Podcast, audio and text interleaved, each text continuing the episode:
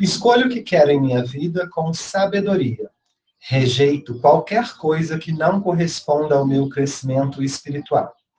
Acredito no amor e vivo cada dia no tempo presente. Procuro me alimentar de informações positivas ao meu redor. Afasto de mim pessoas negativas e tóxicas da minha vida.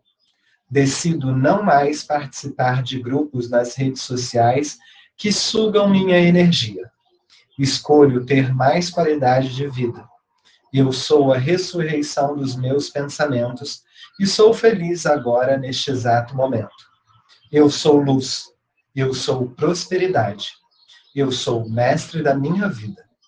Eu sou a plena compreensão e iluminação daquilo que quero saber e compreender.